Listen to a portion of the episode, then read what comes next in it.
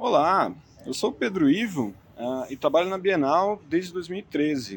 Uh, já fiz várias coisas diferentes aqui, já fotografei, já produzi catálogos e hoje eu trabalho no arquivo, né? Mas antes de trabalhar na Bienal eu já era público já fazia um, bastante tempo, porque a, a, minha mãe era professora de artes e, e quando a escola não me trazia, a minha mãe me trazia, né? Então essa relação que eu, que eu tenho com a Bienal vem de, de antes de, de, ser uma relação profissional, né?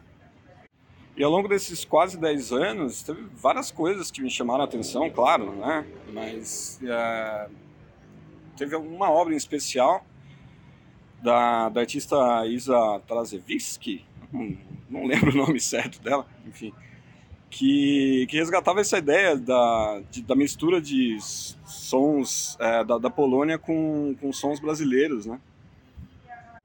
Misturando a mazurca da, da, da Polônia com ritmos afro-brasileiros do tipo jongo, é, coco é, e forró, né? E além dessa mistura, a, a própria execução da obra, né? Que contou com uma banda e tudo mais, foi muito divertida. É, ela aconteceu na, em cima de uma obra de um outro artista que tinha uma um, um chão de madeira é, com mola, né? Então foi muito divertido dançar com, com, com o pessoal ali num chão que te fazia pular junto, foi, foi bem divertido. Isso combinou muito bem com o próprio ritmo da música, né? Enquanto um pulava, o outro subia, e era um, um, um uma coisa bem divertida.